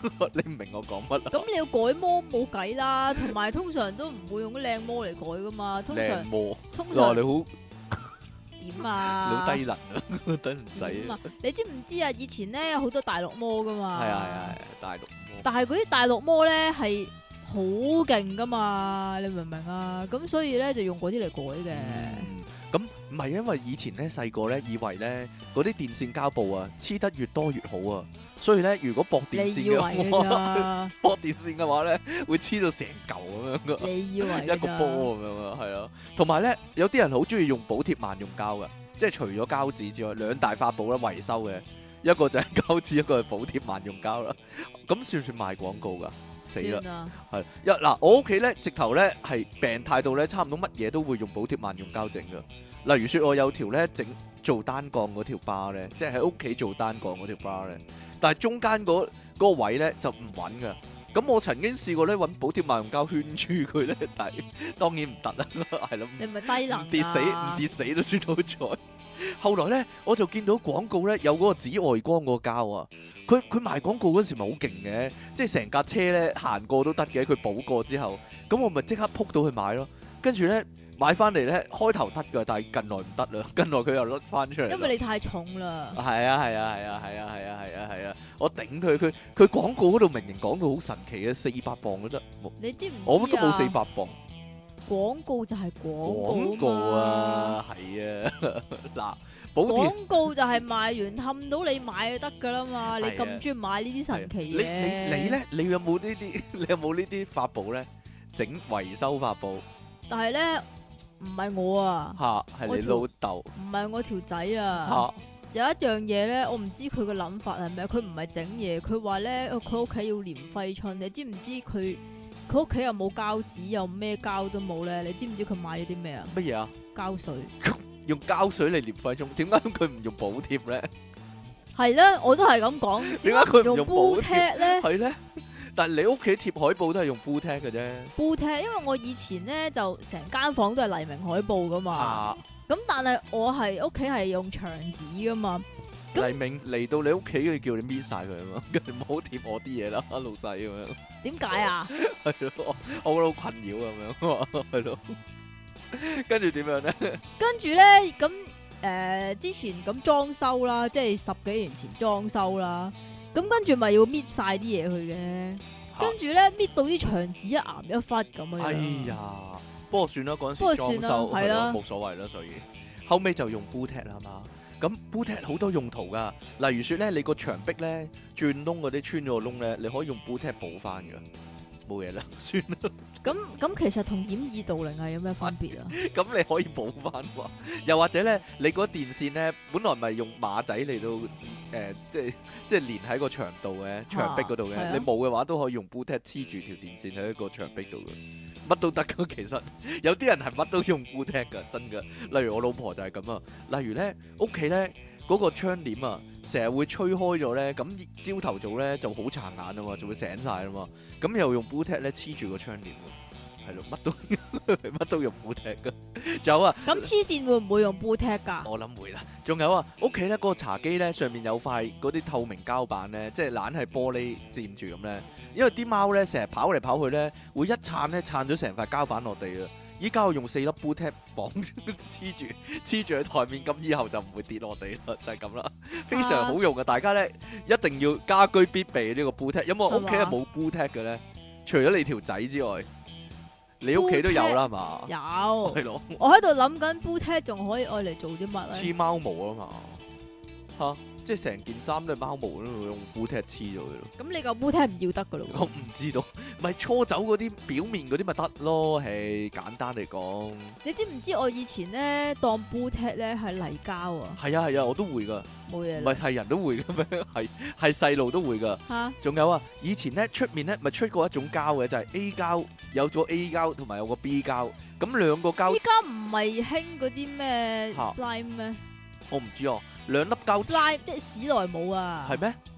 哦，即係使唔使焗㗎？使唔使焗一焗㗎嗰個嘢？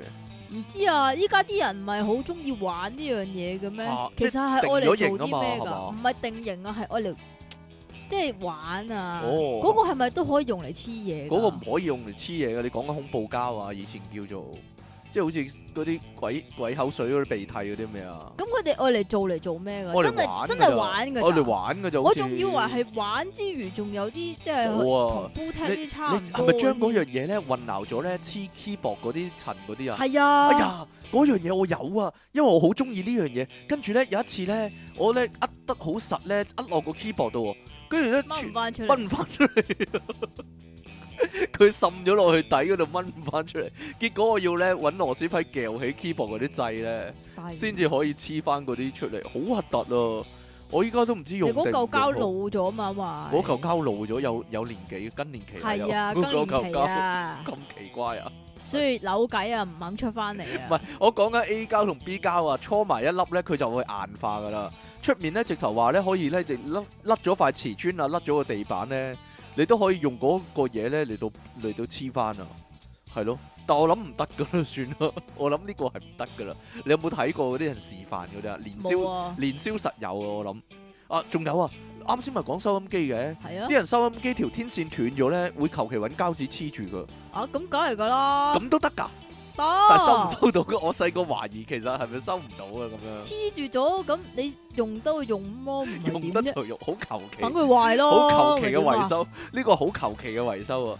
我因為細個成日都以為咧膠紙係萬能噶，即係有直頭咧台腳斷咗、凳腳斷咗都要用膠紙黐噶， 即係圍幾圈咁樣黐翻實佢咁樣。你以前以為係膠紙啊係，我以為係 A A 膠唔係唔喎，係，啊，因為咧以前咧，唉，唉你講啊我唔知講唔講好嗱，因為以前咧我老豆好鬼死衰噶，有有一日咧我好細個嗰時，我諗五五歲六歲定六歲七歲啦，阿媽你咧，依家四廿幾歲，你都仲記得你五歲六歲但係嗰嗰陣件時事好啲嘢深刻啦，係點啊？我我講俾大家聽啦，大 你家。講啊，大家聽下，我但係唔好公審我老豆，係咯，唔好起我老豆底咯，公審我老豆。嗱，我媽有一日咧同我哋行街咧，行街市啦，跟住咧嗰陣時咧行街定行街行市街啊市？，但係嗰陣時咧。行街係去行街市就有陣行時街嘅，有陣時條街會有啲雞仔嗯，賣嘅，係活生生嘅雞仔，有啲咁嘅嘢嘅咩係做寵物嘅，寵物係啊，咁樣叫嘅，係啦，係真正嘅雞仔，係喐嘅，係係有生命嘅。係好啦，咁阿媽就買咗隻俾我哋，真係㗎，係啊，兩兄弟翻去幾屋企玩，哦好得意啊，好得意啊，喺度摸佢啦，咁樣啦。類咁似但係佢會大嘅喎。但係大唔到咧，一日貨仔。嚇因為翻到去咧，只雞仔不停咁叫咧，阿爸我阿爸咧唔知做咩咧，佢啊好嘈啊！跟住咧開窗門咧，拎起只雞仔掉咗落街， 啊跟住咧我哋就喺度狂喊啦，誒咁啊狂喊啦！即係六七歲嗰陣時啊。好啦，咁啊 然之後咧，四廿年前嘅慘劇呢個係，跟住咧，然之後咧，過咗一陣咧，聽到下低咧仲有雞仔叫聲喎，跟住我媽同我哋兩個咧就落去執翻只雞仔，佢冇死到，但係只腳斷咗咯。哎 呀，跟住我哋揾膠紙黐翻只腳。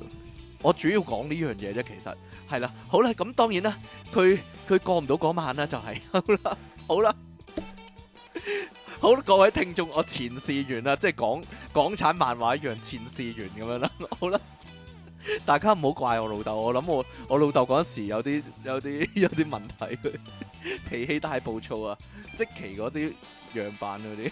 兩啊點暴躁都唔會掉只雞落街係系啦，嘛？所以咧，大家诶、我已經原諒咗我老豆，所以大家都原諒我老豆 啦。唔係唔係，但係呢個揾揾膠紙黐翻對佢係邊個嘅主意啊？诶、我嘅主意啩，佢佢熬咗咁樣，咪搵膠紙黐翻佢咯。係咯，咁 啊，唔係萬能嘅咩？膠紙應該，我諗佢黐得幾日，佢好翻啫嘛，係咯。但係唔唔得啦，係回天乏你術黐得幾日，你啊唔會好翻啊，啊？回天乏術。你點都唔會好呢翻嘅，啲你叫做 妙，唔能夠妙手回春，呢啲叫做。冇流血嘅咩？冇啊，唉，唔好講啦，我講起都我講起都心傷 啊！大家唔好笑住嚟聽呢一段， 係咯，我哎呀，算 啦，好，咁啊，講翻我 哋啲題目先啦。係，我主要係想講我揾膠紙黐翻佢腳啫，冇嘢 啦。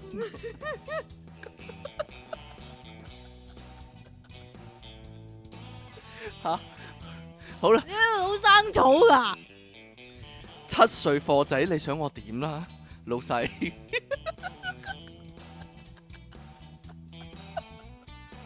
七我嗰陣時得七歲咋，老細，你想我點再做乜你想我點 啊？唉係啊，全家黐線嘅仲有啊，仲有啊，耳筒條線甩咗咧，有陣時咧，你插塞翻入去咧，佢會聽到噶。有但陣時唔使甩咗啊，你咧戳親佢咧，佢咪一邊冇咗咁係啊係啊樣係啊係嘅啊。咁係咧啊，你塞入啲，塞入啲，又或者你轉一轉轉個位，佢，係啦，但係一脱離咗個位又唔得噶咯。係咯。嗱，咁你要你要成日都揸住佢唔係唔咯，係咁點做咧？因為咧，你較啱個位係有聲嘅時候咧，你就你即刻仲揾膠紙膠。紙黐啊冇錯啦，嘛，膠紙就係萬能噶，所以就揾黐固定翻個位，咁就 O K 噶啦。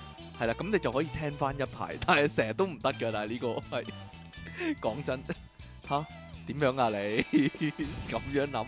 仲你當有係雞腳啊？以前啲遊戲機啊都會㗎，嗰粒電咧接觸不良咧，你會揾粒好細嘅廁紙咧搓一搓咧，跟住咧塞翻個蓋咧，啱啱好頂住個位啦噏，住佢咁就得嘛㗎啦。你數碼暴龍係咪咁啊？數碼暴龍啲位好好好噶，好啊，就唔會咁嘅。唔係有陣時就係、有陣時唔係咁樣，就係、呢。咧你將嗰、個入面個鐵嗰、個鐵咧，或者個彈弓掹掹勾一勾起啊，咁佢嗰 個彈力恢復翻咧，你呃翻粒電落去又得啊。嗱，大家真係今集真係得益不少，可以係話係。嘛？仲有仲有嗱，呢個一定要教大家呢個秘技就係咧，如果你遙控器個掣嗰個嗰個遙控器啊個蓋啊冇咗，咁點做咧？就你裁翻張卡紙啦，唔係咩？啊， 裁翻張卡紙，然之後咧好廢啊呢啲，擺翻喺嗰個位度，然之後揾膠紙黐翻佢。你知唔知啊？有陣時遙控器咧，嚇佢撳唔到掣啊嘛。咁點啊？轉一轉然粒之後電咯，你轉一轉粒電都唔得啊嘛。嚇！跟咁住點做啊咧咧？，。你就拍下個電個位啊 嚇咁就得啦。 係啊，咁真係神奇，唔係大家都會開咗個電池蓋，然之後轉下個粒電啊！呢個一定會㗎。哇，低能仔嚟㗎， 係唔得㗎。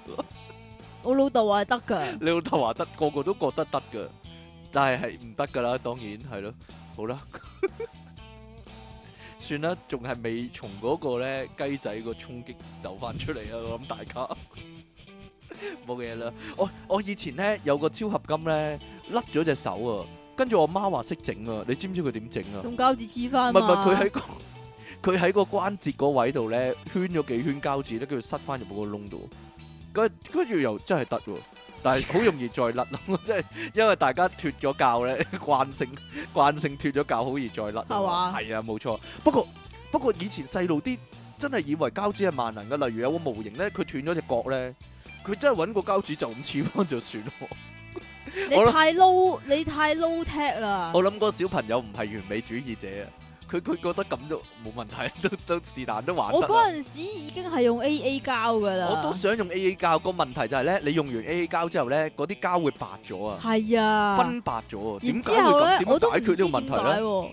跟住係咯有陣時咁你玩玩具咧，硬係會甩頭甩骨噶嘛。係啊，咁老豆咧就細佬咯，啊，咁然之後老豆咧就一定會攞嚟黐翻佢啦。咁啊但係黐完佢咧，佢我又會甩㗎，唔係啊，佢唔甩，但係有嗰、個你頭先講個問題個白咯。嗯色個控咯。然之後我又喺度喊咯你，要喊話你係完美主義者啊，係咯，但唔係啊。例如說咧，個關節嗰支管咧，你成日想用 A A 膠黐翻咧，佢斷咗嘅話，啊跟住咧佢黐嗰陣時又好地地，但係咧你塞翻入去佢又斷翻開噶啦，係咯，成日都係咁樣噶。仲有啊，用 A A 膠黐嗰啲好細微嗰啲位咧，你點樣防止唔黐住隻手指咧？好難嘅黐住咗隻手指咁樣咧， 一一乜乜翻開隻手指咧，嗰粒嘢又又甩翻啦。跟埋你隻手指一咁我齊隻手指甩啊嘛啦，，係啦。咁點做咧？就係要咧轉窿啊，跟住雙條鐵枝落去啊。哇點啊？冇嘢啦，算啦，我唔講呢啲， 呢啲無形無形達人嘅嘅雙嘅條級數。咁跟住咧，跟住再黐咯，咁佢咪唔會甩咯。吓，即係你就咁黐就會甩咯。你轉個好細嘅窿，然之後用萬字夾嗰啲鐵枝咧，即係穿翻入去咧，然之後連結住兩邊咧就唔會甩啦。係，算啦。我咁講，大家聽到聽到暈咗啊！係咧，你講緊 乜係咧點？整 你㗎？講緊乜咧？咁樣吓，係咁嘅咩？係咁嘅咩？咁樣啦，哈哈哈哈哈哈。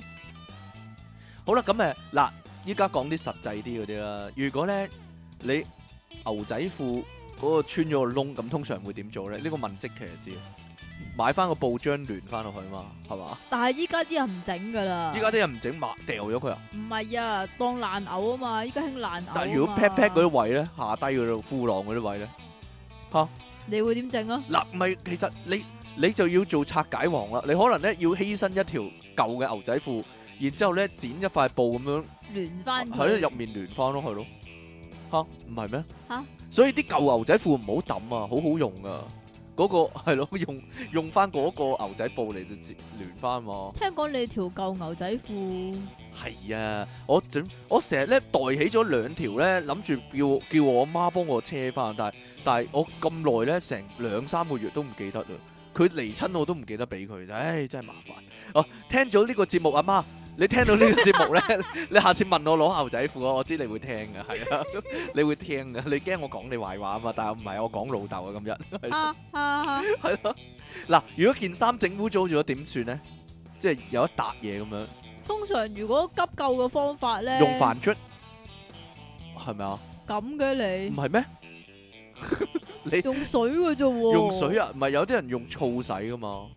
哇，邊度嚟得切有個唔係唔係醋曾俾你啊？曾 近榮黐線 嘅講，曾敬榮啊講但係咧近用用排咧都唔係近排噶啦啊，誒某一次唔知行文具鋪。唔知跟啊住見到有一樣嘢咧，係佢嗰一個 column 係有好多奇怪嘢嘅，啊又係有啲咩，即係譬如話嗰產品係類類似咁樣樣啦嚇，譬如你嗰、個。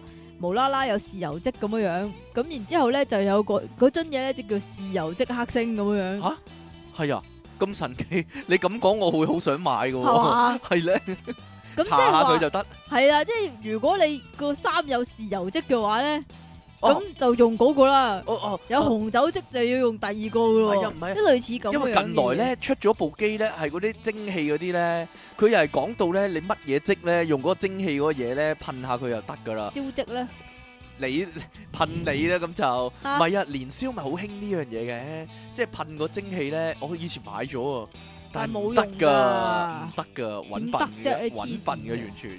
佢又講到咧，所以咧你佢話永咩用蒸汽嗰啲壓力啊下嘛，噴走佢，噴翻啲衰嘢出嚟，低能。唔得㗎。你知唔知啊？仲有啊，依家有一樣嘢咧叫即時洗衣機啊，即時洗衣機係點㗎？叮當㗎，係啊，係咯，即係哆啦咧 A 夢啊係㗎一啲細細地一支細細地嘅嘢，嚇咁然之 後咧，如果你譬如你件衫無啦啦有唇膏漬喎，吓，咁你就要點整咧？咁然之後你就唔可以翻屋企啦。哦，男人個衣領無啦啦有唇膏跡咁吓樣，實俾老婆鬧啦，咁樣啦，唔止鬧啦，嚇六個大風上啦。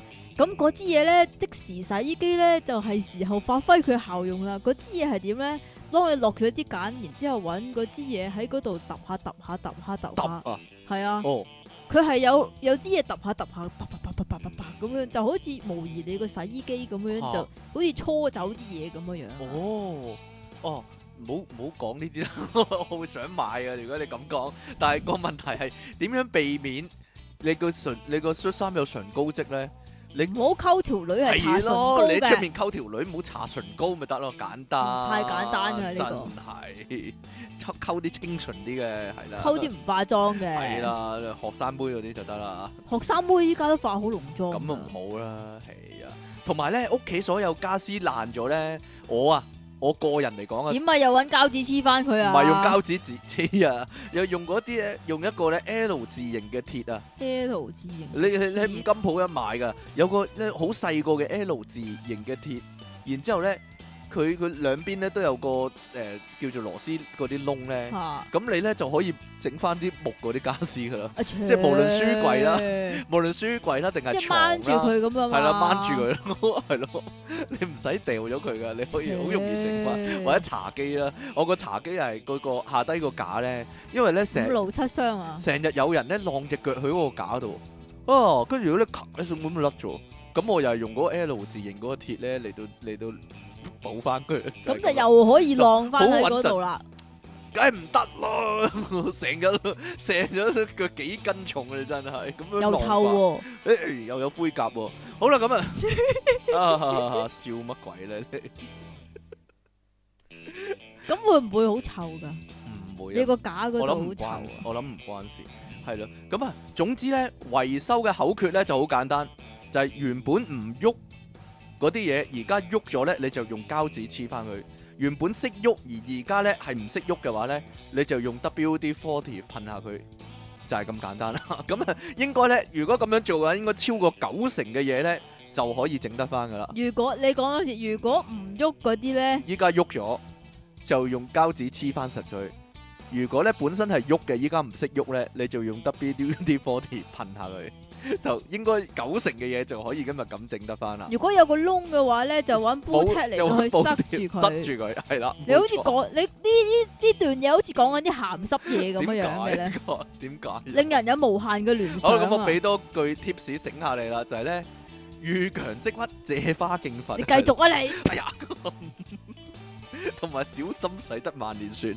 咁咧唔好意思，個問題咧就係今日咧，我哋講咁耐咧，唔係膠紙就係補貼啦，或者萬能膠啦，所以咧啊外行人 WD forty 啦，外行人搞係啊，維你都修你就係都咁啦未。你都未講呢樣嘢啊 WD forty 啊 WD40，通常即係鐵閘咯，鐵閘仲有咧鐵閘咯，同埋窗嗰個教咯，教 咯個窗門個教，即係個窗門個教成日硬咗啊嘛，嚇咁你咧就噴啲 WD forty 咧就得噶啦。咁嘅話，你個膝頭都可以噴啲 WD 我 forty 我落都去想啊啦，，即係以前咧喺公司度咧。係即係有個人咧係懶係識維修啊嘛，但係嘥鬼氣咧，佢任何維修嘅情況下咧，都係咧噴啲 WD-40 落去，咁係人都識啦。但係其實公司又有個習慣喎，好似咧用 WD-40 係要領牌咁喎，死都要叫嗰個人嚟噴喎，真係奇怪咯。 咁佢咁中意噴，咪由佢咯。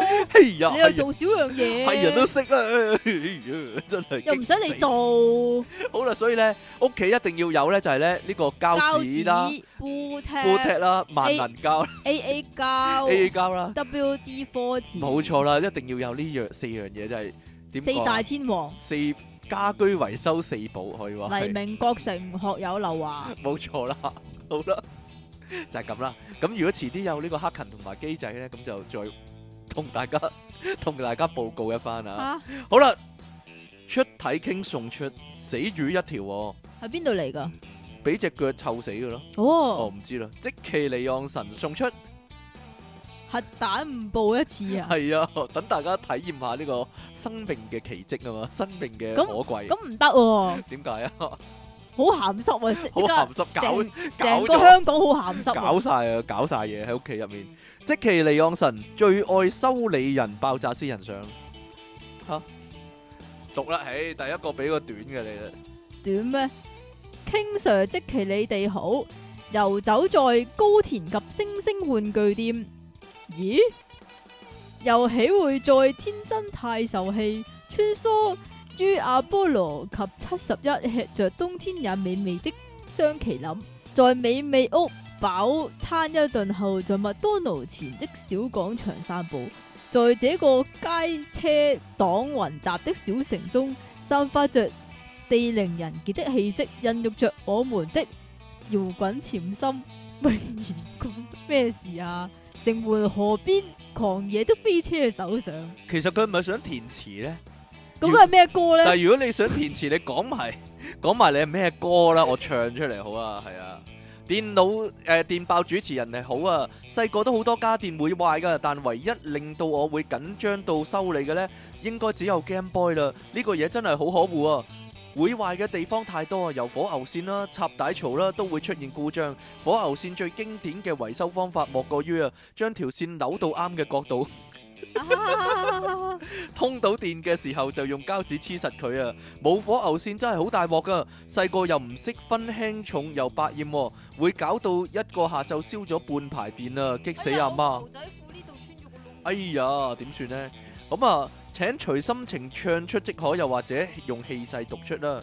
來無風，去無影，食飯唔俾錢，離岸神家電壞咗唔使愁，有傾有巴有細佬，職業特工早上。啊！你真係熟悉你離岸神，你真係熟悉離岸神啊！你兩位節目主持人，你哋好哦，咪有啲真空吸掛鈎啊，吸喺廁所啊、廚房啊，用嚟掛下啲毛巾、煮飯、啲架生會好方便嘅，一吸落去就用得啊，即係家居必備啊。不過個嘢吸得耐啊，點都會甩落嚟，同埋個膠吸老化都會甩喎，咁點算呢？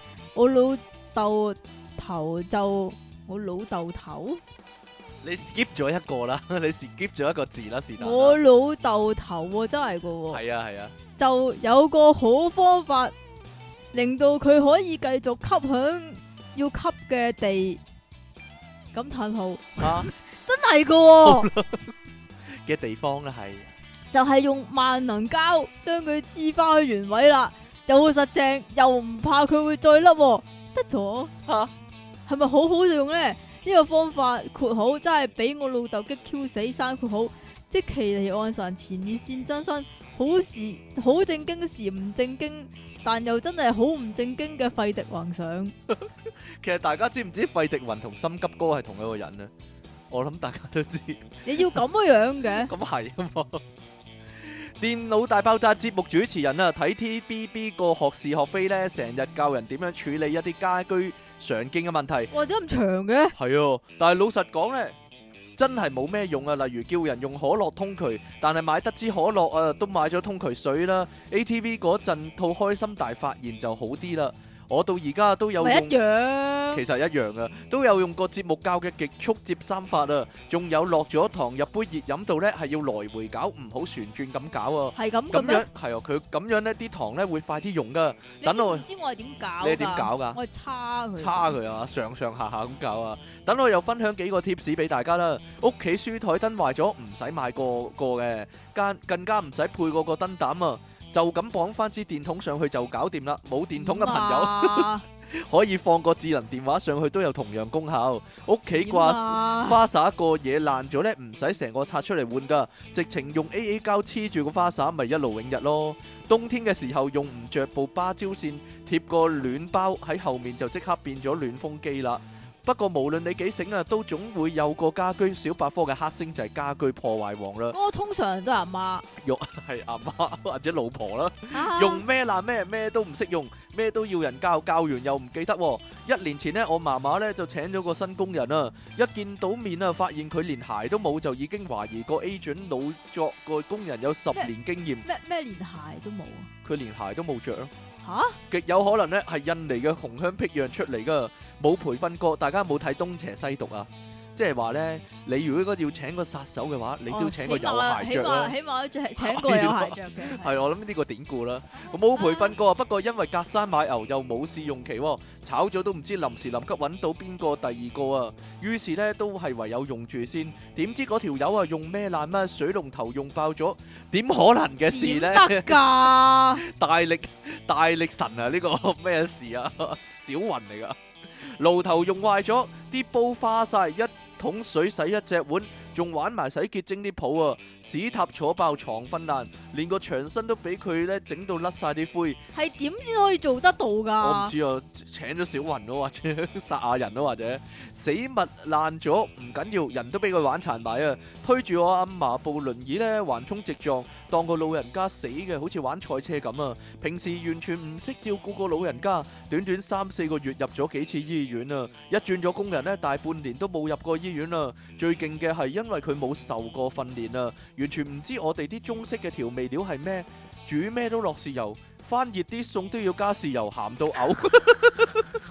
之前有睇新聞話呢，有啲工人呢 會特登咁樣做係啊嚟去搏炒啊？會咁做搏炒，但係呢個人呢完全唔係想搏炒噶，佢根本係智障噶。我係認真覺得佢嘅智力係有問題，所以教極都學唔識。語文同數學水平呢都係小學生都不如啊！佢連自己嘅母語都講唔好，有試過揾其他印尼嘅工人教下佢啦，但係連溝通都有問題啊！嚇其他工人咧都好直接話係呢個人本身有問題、喎，於是最後賠賠錢啊都要提早解約啊！誒、可能係可能係學習遲緩啊，slow learn 嗰啲喎，一個月通知你咧，點解咁咩嘅咧？我係做呢份，啊我係專業人士。啊一個月通知咧都唔俾佢啦，補錢叫佢走啦，佢梗係攤喺地下唔肯走啦。我屋企人咧直情叫埋佢個 agent 嚟拖佢走啊。不過諗起都有啲心噏，因為佢有三個仔，有一個佢照顧得唔好死咗，但係佢冇老公啊，所以要獨力支持。唔知係唔係個 agent 作古仔啦，但係以佢嘅智力都唔見得喺印尼會有好生活啊。我仲記得有一次咧，同佢坐的士，連安全帶都唔識扣，肯定係大鄉里嚟噶。不過見到佢望住大城市嘅高樓大廈，好憧憬啊！即使呢係食粒雞蛋仔，佢都好開心。我諗如果唔係我哋請佢啊，佢可能一世呢都只係留喺嗰個鄉村嗰度。佢咁樣冇咗份工，真係幾悲哀噶。但係我屋企呢唔係開善堂，老人家呢。誒、都擔心會俾佢玩死，真係幫佢唔到啊！希望佢可以揾到個有錢人家收留佢學嘢啦。即其利昂神 equilibrium 啊！英文嚟㗎？係啊，成日洗爛嘢嘅小朋友馬高啊，我諗咧佢想咧好似上次咁啊，咪阿古阿天 l u 係 m 啦阿古天樂嗰、個，但係呢個係唔同嘅，你你幫我讀一讀啦。 嗱， 點讀啊？ equilibrium 咯，咪就我咪讀啱咯， 所以好啦，好啦，信又讀晒啦。今日咧果然咧係用咗好多時間嘅。係系啦，啊，唔好意思啊，老豆爆你大鑊，今日 係咯，阿即奇亦都係一樣啊，爆咗老豆大鑊， 係啦，啦，我講親維修呢啲咧，一定一定要搬個老一定豆係出嚟同啊老！豆有啲關嘅，係啦， 好啦，但係我老豆係冷血殺手嗰啲喎，係咪一個酷字飛出嚟嗰啲？唔係咯， 好啦，希望我細佬聽到唔好眼濕濕啦， 大家都好，大家都係心理陰影啊，童年陰影啊，童年陰影呢啲啊簡直係 一定係我唔知道啊。咁嘅話其實，唉，算啦，點冇嘢樣啊？啦唉，好啦，唔好講啦，亦亦都唔好真係唔好怪責我老豆，我老我諗我老豆咧嗰陣時太後生生仔啦，係啦，未有老筍都未生埋，係啦，未搞掂自己啊， 應該係好啦。依家依家咧，我嘅年紀已經大過嗰陣時嘅老豆，所以我可以原諒佢啦， 係咁啦。各位聽眾，如果你有個咁嘅老豆嘅話咧，係啦。點同佢樣同啊？佢溝通下啦，唔好嬲佢一世，係咁啦。我哋下次再見啦，拜拜。